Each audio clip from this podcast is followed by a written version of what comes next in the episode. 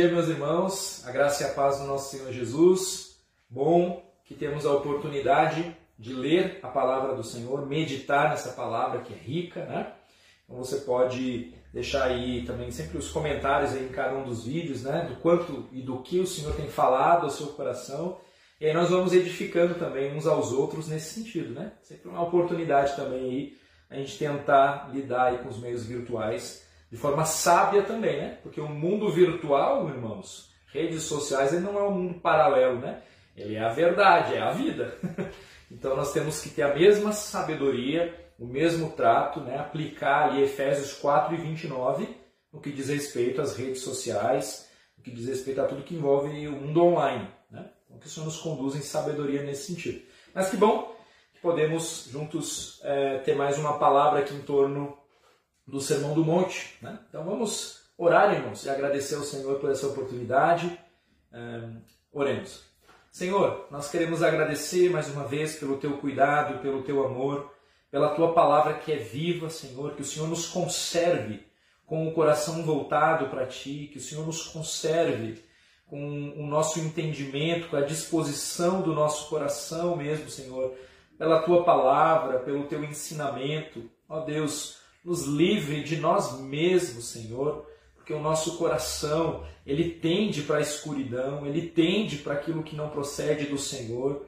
Então que o Senhor tenha misericórdia, Senhor, e nos conduza em sobriedade na tua palavra, na viva esperança que há em Cristo Jesus. Ó Senhor, tem misericórdia de nós. E assim entregamos esse tempo que podemos ter, que o teu nome seja glorificado, exaltado e fale conosco através da tua palavra que é santa, que é viva. Em nome de Jesus Cristo. Amém.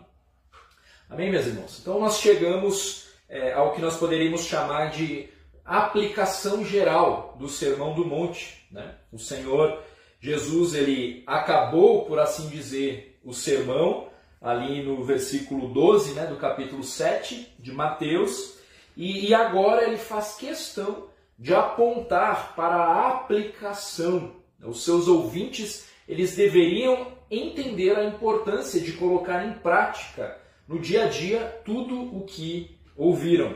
Então, no capítulo 7 de Mateus, nós vamos perceber a, a intenção e a preocupação do Senhor Jesus Cristo de que os seus ouvintes não somente uh, ouçam né, a, a tudo que ele disse ali, mas que eles se voltassem a praticar. Né? A importância de aplicar o que nós ouvimos, o que nós aprendemos, ela é tão evidente, né? mas tão esquecido por cada um de nós. E essa é a nossa grande luta dentro do processo de santificação. Né? Então, a bagagem teórica, teológica que nós adquirimos, ela deve ser colocada em prática. Caso contrário, ela não serve para nada. E nós somos tão ávidos por ouvir né, um novo sermão, um novo estudo, uma nova aula, né, uma aula mais surpreendente que a outra. Nós somos ávidos né, por, por novidades e tão vagarosos para colocar em prática os princípios aprendidos. Né? Então, eu acho até muito produtivo a gente ter se utilizado agora dos nossos pequenos grupos para repensar né, a, a mensagem pregada no domingo, para considerar, para edificar uma vida do outro sobre aquilo que Deus tem ali falado a cada coração de acordo com aquela palavra, ter mais tempo né, para esmiuçar as aplicações daquilo que temos ouvido. Esse é um princípio interessante. Esse é um dos objetivos né, do, de, de nós estarmos discutindo aquilo que é pregado no domingo. Porque nós estamos tão preocupados e às vezes tão ávidos por novidade. Então, uma pregação de manhã, uma pregação à noite, uma pregação na quarta, uma pregação seja lá o que for, e o princípio de aplicação deixado de lado. Às vezes a gente esquece, né? mal saiu no portão da igreja já esqueceu a, a, a palavra de exortação do Senhor sobre as nossas vidas. Né? Então alguém já disse, o que nós conhecemos da palavra é o que de fato nós vivemos. Mas esse é o nosso grande desafio na caminhada cristã. Né? Uma vez conhecendo a verdade estabelecida pela Escritura, correr atrás para viver essa palavra que é viva. Então, como bem frisado né, ao longo das nossas aulas aí, que você tem acesso no canal do YouTube, né, a todas as nossas aulas em, em torno do, do Sermão do Monte, nós frisamos o quê? Que nós precisamos de um plano de ação bíblico para colocar em prática as aplicações aprendidas do texto bíblico. Né? Então, não pode ficar só no campo do eu escuto, acho bonito e depois não me, não me dedico a vivenciar aquilo de forma intencional no meu dia a dia. Pois bem, até 7,12, né, o capítulo 7 de Mateus, versículo 12, Jesus ele já havia estabelecido todos os princípios que ele desejava destacar a respeito do seu reino e da sua justiça em relação aos súditos deste reino. Né? O restante do capítulo 7, então, é uma, uma espécie de pergunta que confronta os seus ouvintes. Que pergunta seria essa? O que, que vocês farão com aquilo que acabam uh, de ouvir, com aquilo que eu acabo de propor para vocês? Essa é a pergunta implícita aqui nesse capítulo 7. Então Jesus ele está interessado em que os seus ouvintes se juntem ao reino, mas de forma ativa, em obediência concreta e não apenas como ouvintes que celebram uma boa palavra. Com toda certeza, o melhor feedback que você pode dar para um pastor ou para alguém que ministra a palavra né, sobre a sua vida não são palavras bonitas em reconhecimento ao que foi dito, mas uma resposta de testemunho concreta ao modo como Deus falou ao teu coração e como você buscará colocar em prática aquilo que ouviu. Né? Ou, que, ou um testemunho sobre o que você já viveu, já uh, com base na, na, naquela palavra que foi dita ali. Né? Isso é muito melhor do que um simples que palavra, que palavra abençoada. Se essa palavra, esse reconhecimento não vale de nada, sabe? Claro, ninguém é impedido né, de, de reconhecer isso e, e que bênção, mas só faz sentido se, é, ao mesmo tempo que houver esse reconhecimento da importância daquele sermão sobre a tua vida, ele se demonstre prático e fundamentado no teu viver diário. Né? Então, quer aquecer o coração de qualquer pastor, testemunha a respeito da tua obediência em relação à palavra que foi pregada. Né? Certamente isso é a maneira de aquecer o coração de qualquer um de nós, né, irmãos? Um pai com um filho, um, um, um pai vê o filho ali tomando uma posição de obediência à palavra de Deus, por livre e espontânea vontade. Que satisfação, não é? E isso a gente deve aprender também a se satisfazer com isso, ter alegria nisso. Né? É, ok, então imagine o, o risco dos ouvintes de Jesus ouvirem aquele sermão e saírem apenas extasiados né, com tais palavras de sabedoria do Senhor Jesus ali, mas sem nenhuma disposição de coração de colocá-la em prática. Seria terrível. E Jesus está deixando isso claro aqui: olha, vocês precisam praticar o que eu estou falando. Então daqui nós já extraímos um princípio muito importante e necessário para o nosso processo de santificação. Ouvir e não praticar é o nosso grande fracasso. Ouvir e não confiar, ouvir e não crer, ouvir e não se apropriar da verdade estabelecida por Deus. Então, o propósito do capítulo 7 é nos relembrar que o Sermão do Monte é um sermão prático, que aponta para o alto padrão de Deus, é, para o alto padrão que os discípulos deveriam viver e que os que ainda apenas o seguiam ali na grande multidão deveriam considerar. Então, a justiça do reino ela deveria ser a primeira prioridade para aqueles que aspiram a uma vida sob a autoridade messiânica de Jesus. Então, a aplicação prática é a de que o chamado de Jesus é um chamado à estreiteza, conforme nós vamos ler no texto aqui.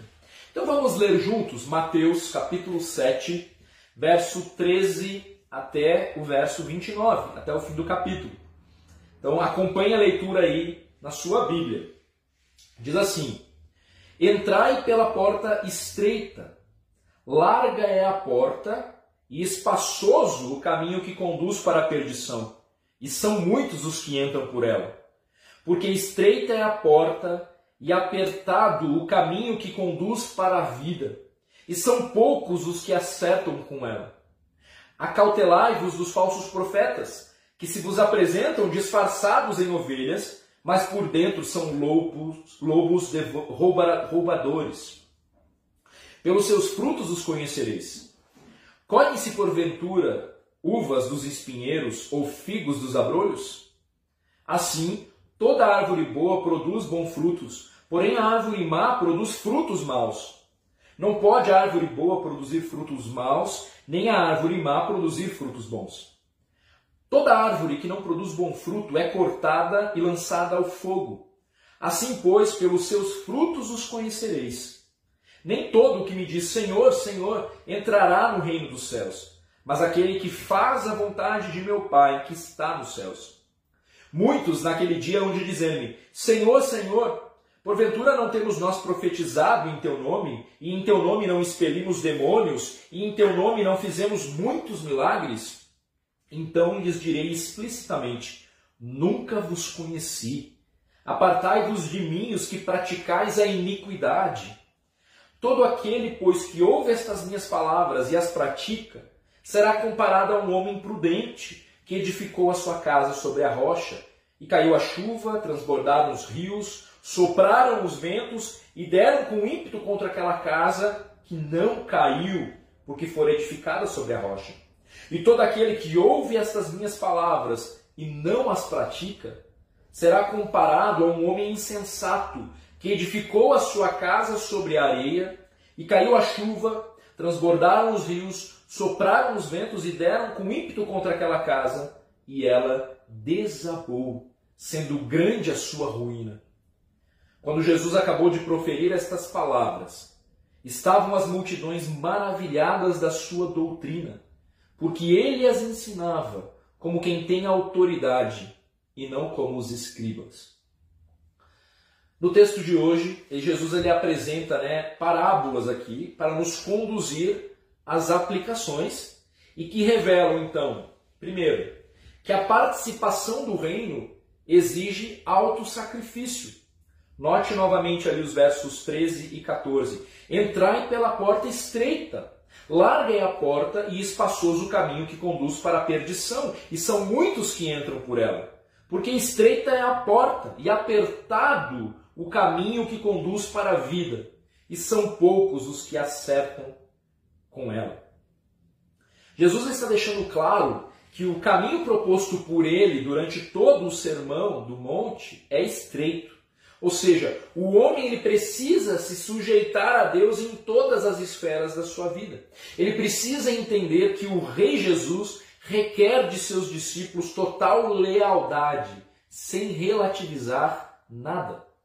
Então a percepção da estreiteza desse caminho fica evidente, porque o nosso coração deseja o que deseja, em contrariedade aos valores do reino de Deus.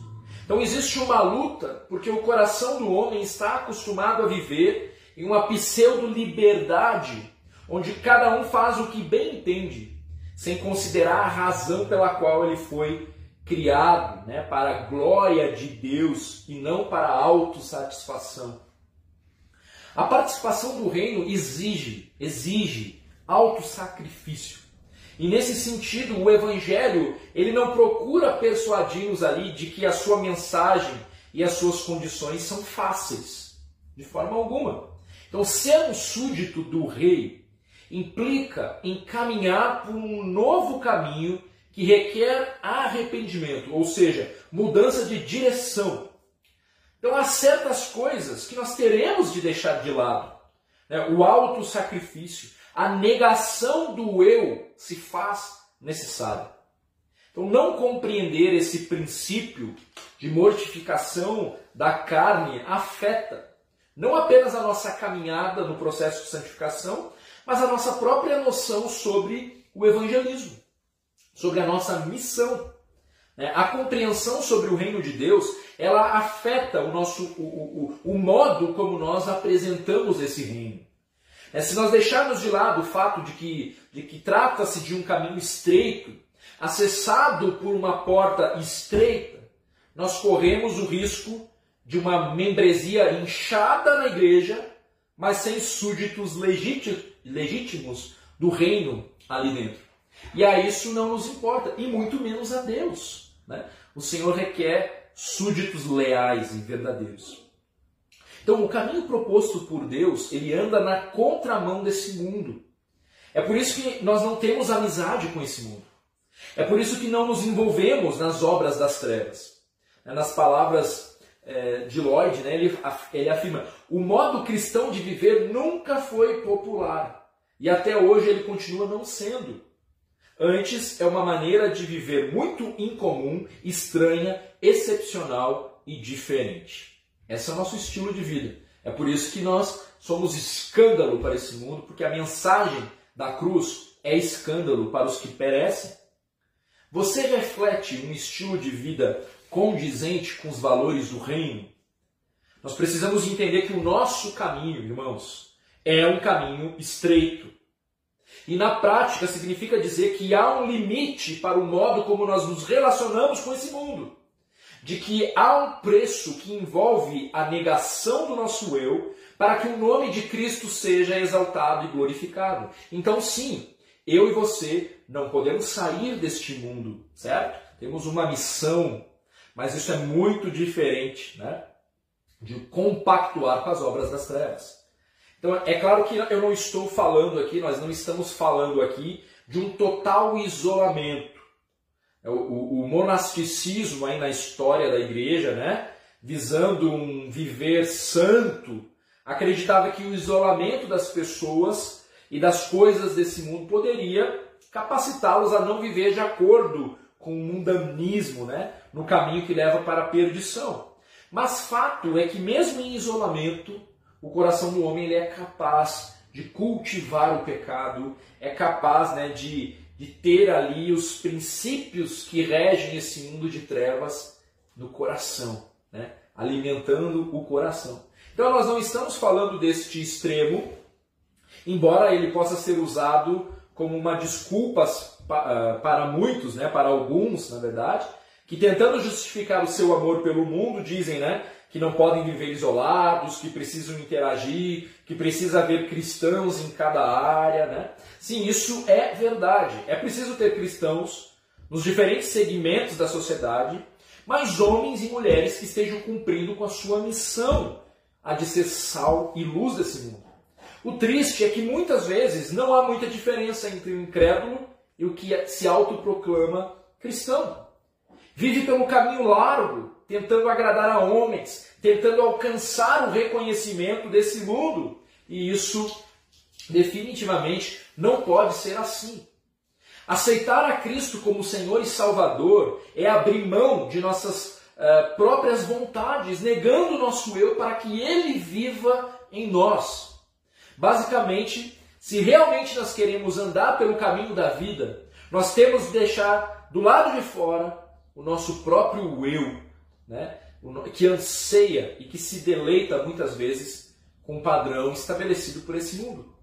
O caminho estreito ele requer a humildade de deixar de lado as suas opiniões, as suas vontades, o seu bem-estar.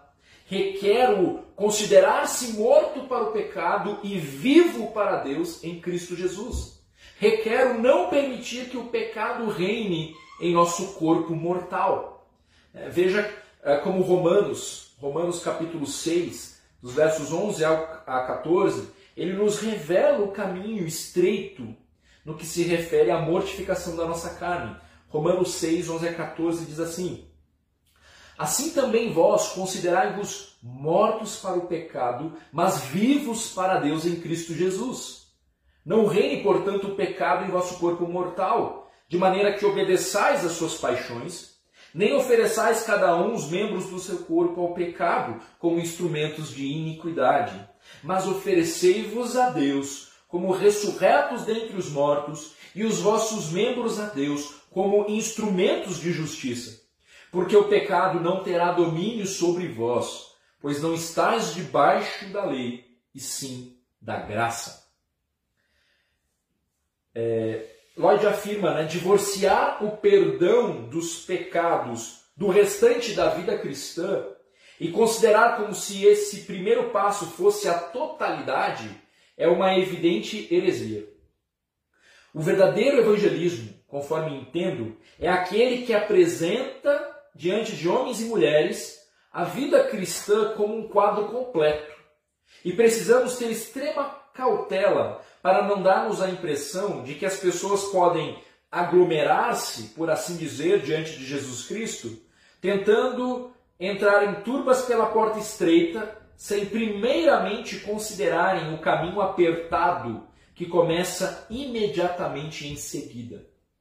Então veja como afeta o nosso evangelismo, a maneira como nos, ap nós apresentamos o reino para as pessoas, como nós evangelizamos. Né? Porque não trata-se apenas da pessoa encontrar paz para o seu coração, porque agora ela não vai mais para o inferno, mas vai para o céu. Mas trata-se de que há uma, um caminho a ser percorrido que não diz mais respeito a andar de forma autônoma, mas em completa dependência ao senhorio de Cristo. E isso precisa ser apresentado já no evangelismo, para que a consciência da pessoa seja confrontada, inclusive, com, com aquilo que ela precisa se arrepender, né? de mudar de direção, de reconhecer o senhorio de Cristo. Então, o compromisso com o Senhor tem que ser conhecido desde o evangelismo.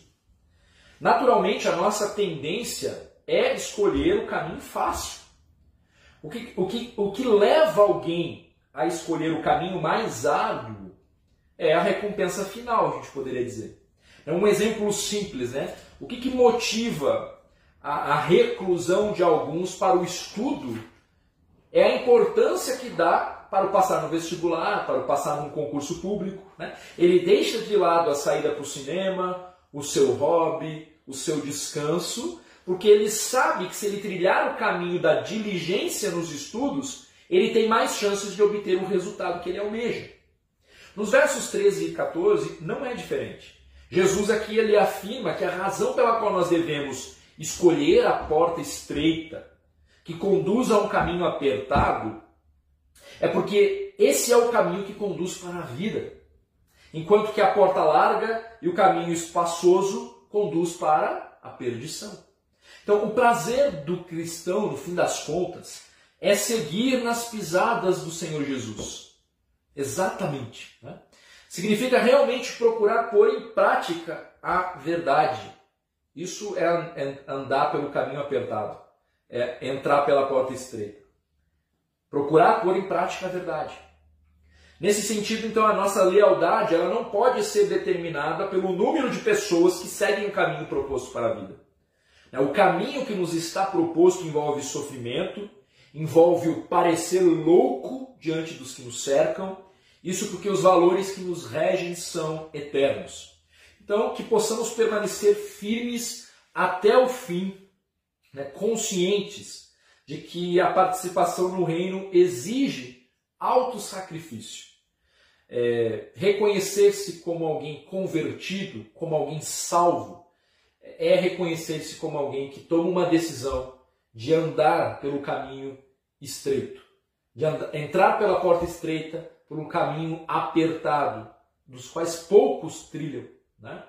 E a outra parábola aqui nesse texto revela que o discípulo ele será capaz de discernir falsos mestres por sua doutrina, né? os versos 15 até o 23, conforme nós já lemos, né?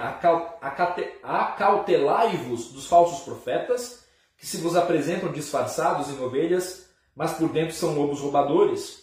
Pelos seus frutos os conhecereis. Colhem-se porventura uvas dos espinheiros ou figos dos abrolhos? Assim toda árvore produz bons frutos, Porém, a árvore má produz frutos maus. Não pode a árvore boa produzir frutos maus, nem a árvore má produzir frutos bons. Toda árvore que não produz bom fruto é cortada e lançada ao fogo. Assim, pois, pelos seus frutos os conhecereis. Versos 21 a 23. Nem todo o que me diz Senhor, Senhor entrará no reino dos céus, mas aquele que faz a vontade de meu Pai que está nos céus. Muitos naquele dia hão de dizerem Senhor, Senhor, Porventura não temos nós profetizado em teu nome? E em teu nome não expelimos demônios? E em teu nome não fizemos muitos milagres? Então lhes direi explicitamente: Nunca vos conheci. Apartai-vos de mim, os que praticais a iniquidade. Andar no caminho apertado, levando em conta ainda o contexto né, imediato ali, andar por esse caminho que conduz à vida requer uma postura de vigilância.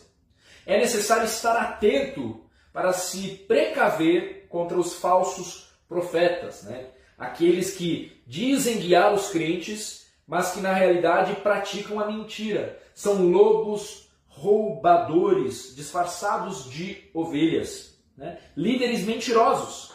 E aí, a julgar aqui pelo contexto imediato, enganadores que tentam inculcar no povo de Deus a não necessidade de se viver em santidade, né? É, se viver seguindo um caminho apertado, na direção contrária desse mundo.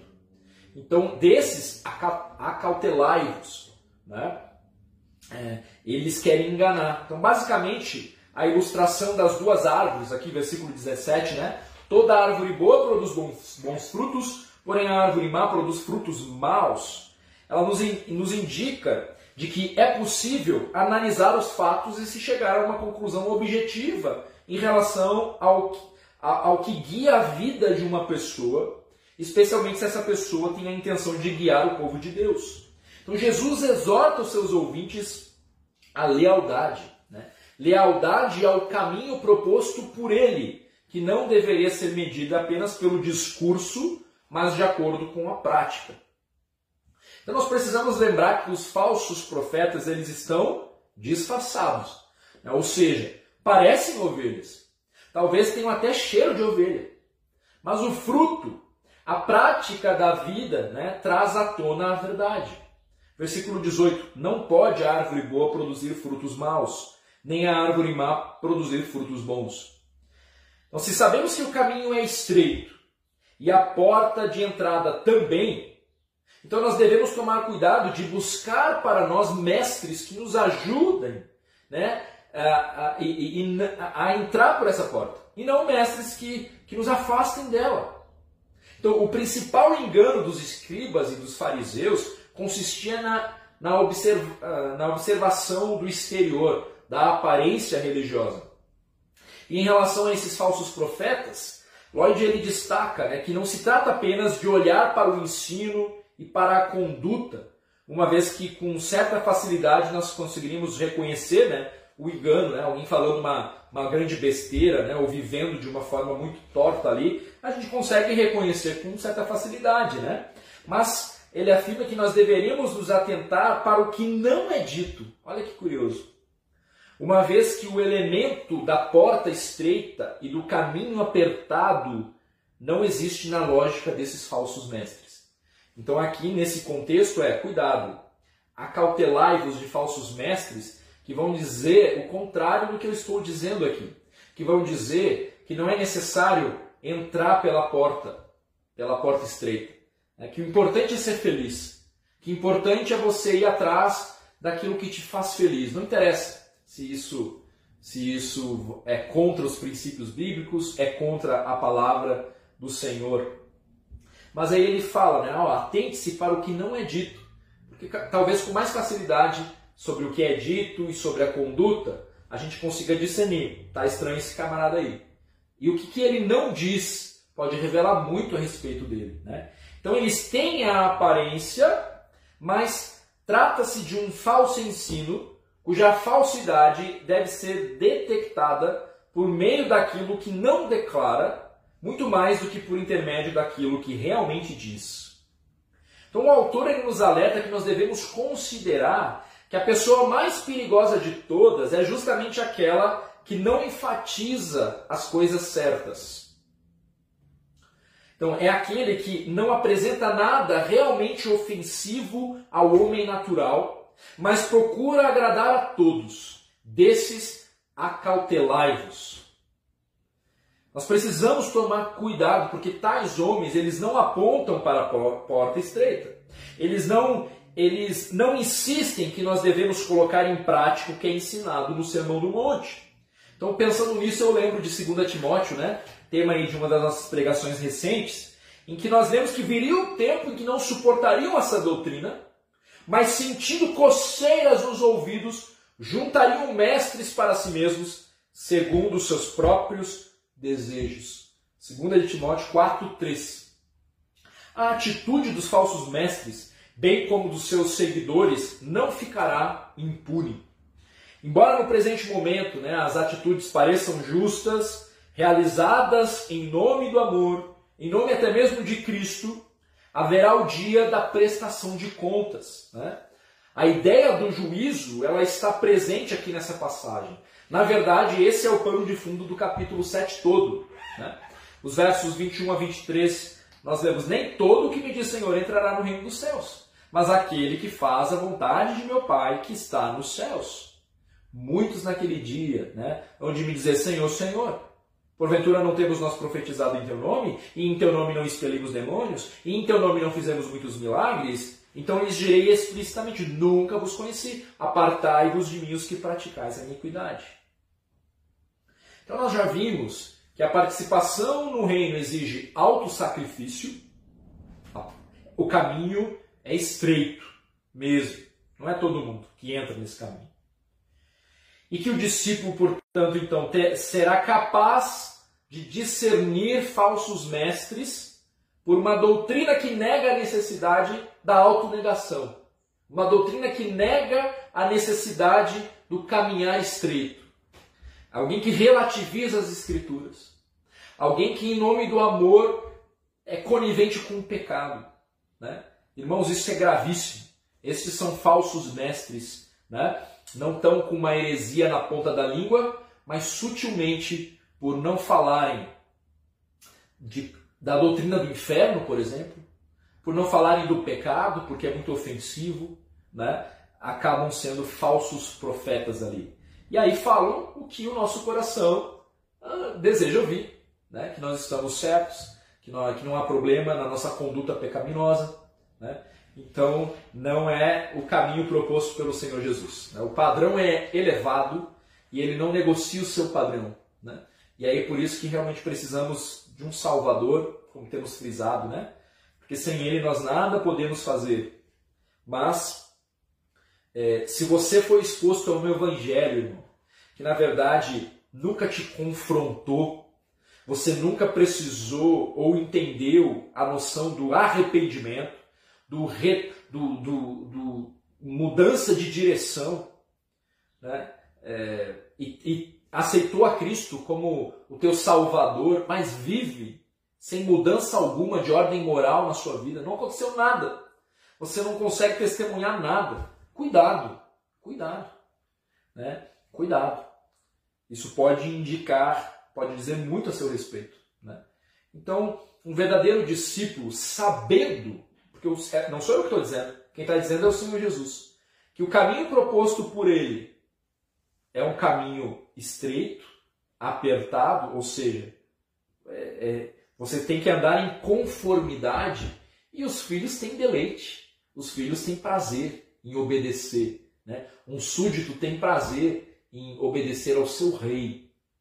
Né? Então, é, esse é o caminho que nós devemos trilhar esse é o caminho de o qual nós devemos nos conformar a cada dia. Então, ser exposto a algo contrário a isso, a um, é, é um evangelho falso, é um evangelho falso. Então, a noção ah, do processo de santificação tem que estar presente nas nossas vidas. Né? Fomos salvos pela graça, não por obras, para que ninguém se glorie. Mas depois o texto segue dizendo que fomos é, é, capacitados, né, preparados ali para trilhar um caminho de realização né, de obras que ele de antemão reservou para que nós praticássemos, né, para que nós vivêssemos de acordo com a sua palavra, de acordo com o seu fundamento ali. É, então a terceira parábola nos revela que o verdadeiro discípulo do reino é aquele que ouve o rei e faz do seu ensino o alicerce sobre o qual ele constrói a sua vida. Um texto bem conhecido por todos nós, né? Os versos 24 a 27. Todo aquele, pois, que ouve estas minhas palavras, que ele acabou de falar aqui no Sermão do Monte, e as pratica, será comparado a um homem prudente, que edificou a sua casa sobre a rocha. E caiu a chuva, transbordaram os rios, sopraram os ventos, e deram com ímpeto contra aquela casa que não caiu, porque foi edificada sobre a rocha. E todo aquele que ouve estas minhas palavras e não as pratica, será comparado a um homem insensato que edificou a sua casa sobre a areia, e caiu a chuva, transbordaram os rios, sopraram os ventos e deram com ímpeto contra aquela casa, e ela desabou, sendo grande a sua ruína. Jesus ele continua o seu argumento em torno do reconhecimento entre o falso e o verdadeiro crente. Ele faz uma distinção entre um homem prudente e um homem insensato. O primeiro ouve o que Jesus acabou de falar no sermão e pratica. O segundo ouve, toma conhecimento, mas não pratica o que ouviu, ou sequer se esforça né, em buscar colocar em prática aquilo que foi ouvido. Sendo direto, Jesus ele está afirmando que a obediência à sua palavra é o único fundamento firme para a vida. Obediência à palavra é o único fundamento firme para uma vida que glorifica a Deus. O verdadeiro teste que nos dá o certificado de súditos no reino de Deus é a obediência à palavra. É o entendimento de que nós devemos andar pelo caminho estreito proposto pela palavra.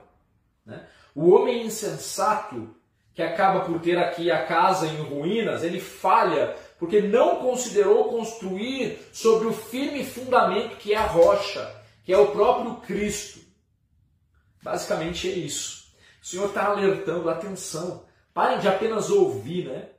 A aplicação principal que eu estou fazendo aqui hoje é, desse, desse trecho aqui sobre as nossas vidas é a necessidade e a importância da gente entender da aplicação dos princípios bíblicos, né? de não ouvir por um ouvido e sair pelo outro, indiferente é, à, à, Escritura, né? um certo ateísmo gospel. Né? É, não nega a existência de Deus, mas não se importa com o que ele diz na sua palavra, não procura é, se adequar ao que ele pede, ao que ele ordena né? Porque o Senhor ordena, os súditos se dobram em reverência, em submissão ao seu querer. É dia após dia. É claro que nós falhamos, que nós pecamos, mas o Espírito Santo, ele coloca em nós a disposição de perseverarmos até o fim, até o último dia. Nos versos 28 e 29, né, quando Jesus acabou de proferir essas palavras, estavam as multidões maravilhadas da sua doutrina porque ele as ensinava como quem tem autoridade e não como os escribas. O Sermão do Monte ele foi dirigido aos crentes e pressupõe fé em Jesus como Messias. Maravilhar-se com essa doutrina não é o último passo. Como vimos, é necessário a obediência a cada palavra. É, talvez o que mais se destaque aqui seja a ideia do é, ame os seus inimigos, né? É o próximo. Talvez essa é, é a parte que mais se destaca em todo o Sermão do Monte. E, é, mas todo, todo o ensinamento do Sermão do Monte ele é importante de ser considerado, de ser colocado em oração, clamando pela capacitação do Espírito de Deus para que a gente viva essa palavra. Então, se alguém perguntasse, né, por qual razão eu devo dar atenção a esse sermão, a gente encontra esse, esse mais um trecho ali do livro é, Estudo no Sermão do Monte. É, por que eu deveria pô-lo em prática? Por que eu deveria acreditar que ele encerra é, o mais vital ensino para esta vida? Se alguém perguntasse, né? E a resposta seria: por causa da pessoa que pregou esse sermão, o próprio Senhor Jesus. Então, para os filhos, tal resposta basta. Né? Para os que perecem, é a mais grande loucura. E por isso as palavras de Jesus testemunham contra eles para o dia do juízo. Né? As palavras elas não deixam de ter a sua autoridade porque alguém não acredita nelas, né? ou porque eu e você a desprezamos, não com palavras, mas na medida em que nós é, nós não estamos nem aí, porque desobedecemos ou deliberadamente ou porque não nos empenhamos de ser intencional e aí pecamos por omissão, né? Então a palavra ela permanece com a sua autoridade. Um dia nós prestaremos contas ao Senhor. né? É, não somente de tudo que falamos, o que é muito sinistro imaginar isso, né? De que nós vamos prestar contas de cada palavra que nós falamos, mas também, é, uma vez expostos a esta palavra, né, irmãos? E nós vivemos numa era, numa época em que temos acesso, né? a tantas versões, a tanta palavra, né? Tanta, aqui na minha Bíblia mesmo tem uns três, uns, umas três Bíblias aqui é, de estudo, de, de, enfim, nós somos indesculpáveis com relação à palavra. Fora a internet, né? Com todos os recursos que nós temos ali. É, o quanto nós estamos sendo diligentes em colocar essa palavra em prática, né? Então acho que esse é o nosso grande desafio aqui. Eu tenho tentado em cada aula, é, em cada pregação, também viver isso, né? mas é inculcar no coração de cada um né? a importância de nós não sermos apenas ouvintes, mas de nós sermos praticantes dessa palavra, né? de nós é, nos despirmos dessa carapuça da religiosidade que só está no discurso e não na prática. Né? Que o Senhor tenha misericórdia de nós, que nós sejamos reconhecidos como este, como o, o, o prudente, como aquele que anda de forma prudente. Né? Irmãos, e nós não podemos nos enganar. Este mundo jaz no maligno. Este mundo anda na contramão da lógica do nosso Deus Todo-Poderoso. Não será fácil nós nos posicionarmos de acordo com os princípios bíblicos. Mas nós sabemos que a palavra do Senhor é a verdade. Nós sabemos que nós colhemos frutos desde já, mas que o nosso fruto maior ainda se encontra na eternidade. Então que possamos ser fiéis, irmãos, fiéis até o último dia, até o último dia. Então que possamos ser, eu espero que você esteja sendo confrontado pelo Espírito Santo, né? Na próxima vez que você se deparar com a tua leitura bíblica, com o teu devocional, você traz, você não só ler, não só orar, né, mas traçar um plano de ação né, intencional para que naquela semana você coloque em prática aquele, o princípio estabelecido por aquele, por, por, por aquele devocional que você está fazendo ali. E aí você se tornar devoto daquele texto. Né? Você se tornar devoto, é a ideia de devocional, né? quando você se torna você se debruça sobre determinado texto, você compreende esse texto e você se propõe a viver esse texto. E aí você se torna um devoto, devoto deste texto. Né? E talvez para a vida inteira, talvez uma vida, você vai lutar contra determinada questão para a vida inteira, mas morra tentando aplicar o que a palavra de Deus é, instituiu para você, dizendo não para o pecado, conforme Romanos 6, 11 e 14, oferecendo cada parte do seu corpo como instrumento de justiça e olha que benção maravilhosa, porque nós não estamos debaixo da lei, mas da graça, e por isso o pecado não nos dominará. Então é possível, irmãos, a gente ter uma postura de é, prática da, da, palavra do Senhor. É claro que tudo isso trabalhado no nosso coração, né? é, de, é de dentro para fora. Né?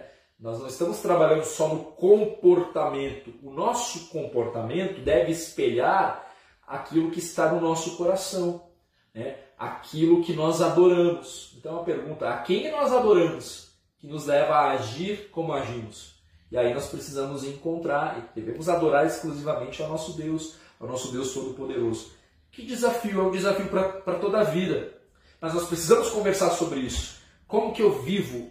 Como que eu toco nesse princípio bíblico a ponto de ver a, a explosão que há ali quando a gente coloca a palavra em prática na nossa própria vida, né? E aí sim a gente acaba testemunhando por tabela, por simplesmente tocar nesses princípios, vivenciá-lo para todo mundo que nos cerca. Né? Então é, é possível viver a palavra, é possível. Então precisamos encorajar uns aos outros a, as boas obras, né? a perseverarmos até o fim, tá bom, meus irmãos? Então que o próximo encontro que tu tiver com o teu rei, com o Senhor, o Senhor Jesus, então que possa ser um encontro muito especial, onde você, quando se deparar com o próximo texto aí que você vai ler, é, que você consiga discernir o que, que Deus está pedindo de você. e que você coloque em prática, não depois, agora. É, tente evitar as generalizações, ajuda muito na aplicação da palavra. Quando você é, generaliza, fica mais distante a, aplica, a aplicação daquela palavra. Tente pegar o princípio, que pode ser até um princípio geral, mas é colocá-lo de forma específica no teu plano de ação com relação a esse princípio. E aí no final de uma semana você vai poder olhar para trás e ver, eu sei que eu sou falho, eu, sou, eu sei que eu sou pecador, mas que maravilha é poder olhar para trás e ver a cada dia um princípio da palavra sendo colocado em prática por você. E assim nós vamos crescendo, amadurecendo, né? não só ouvindo a palavra, mas colocando ela em prática. Um desafio para todos nós, mas eu tenho certeza que esse é o alvo do Espírito Santo para as nossas vidas. Colocarmos em prática esta palavra que é viva, que é eficaz, que tem o poder de nos exortar, de, e vai mais no profundo aí do nosso coração, da nossa alma. Né? Então que você possa colher os bons frutos da obediência ao Senhor. Ela, ela te conduzirá por um caminho estreito, de negação do seu eu, de ter que abandonar literalmente determinados comportamentos, determinadas pessoas, inclusive, à luz do Salmo 1. Nós teremos já muito a que considerar a respeito disso. Então, meus irmãos, é, pare de pensar em você mesmo, pare de pensar nesse mundo, se posiciona né, como o súdito do, do reino. Né? Então, é, esse é o meu desejo, essa é a exortação que o Senhor tem para cada um de nós. Vamos orar mais uma vez. Senhor, eu clamo para que a tua palavra, que é viva, se torne cada vez mais uma realidade nas nossas vidas, no nosso dia a dia. Perdoa pelas vezes em que nós não consideramos a tua palavra. Perdoa pelas vezes em que nós negligenciamos essa palavra que é maravilhosa, que é bálsamo para o nosso coração, que é luz para os nossos olhos, que é a nossa fonte de alegria. Nos ajude a sermos submissos a tua palavra, Pai. A aprendermos, a aplicar essa palavra. Esse, eu, esse é o meu pedido. Nos conduza à maturidade espiritual, à vivência da tua palavra. E assim oramos em nome de Cristo. Amém, meus irmãos? Deus te abençoe. Hoje, culto às 18h30. Não fique de fora, certo? Interaja lá nos comentários, edifiquem-se uns aos outros, mas presta atenção na, na pregação também, tá, meus irmãos? Então vamos dar continuidade em Ageu hoje, certo? Versículos 20 a 23. Deus te abençoe e até logo mais.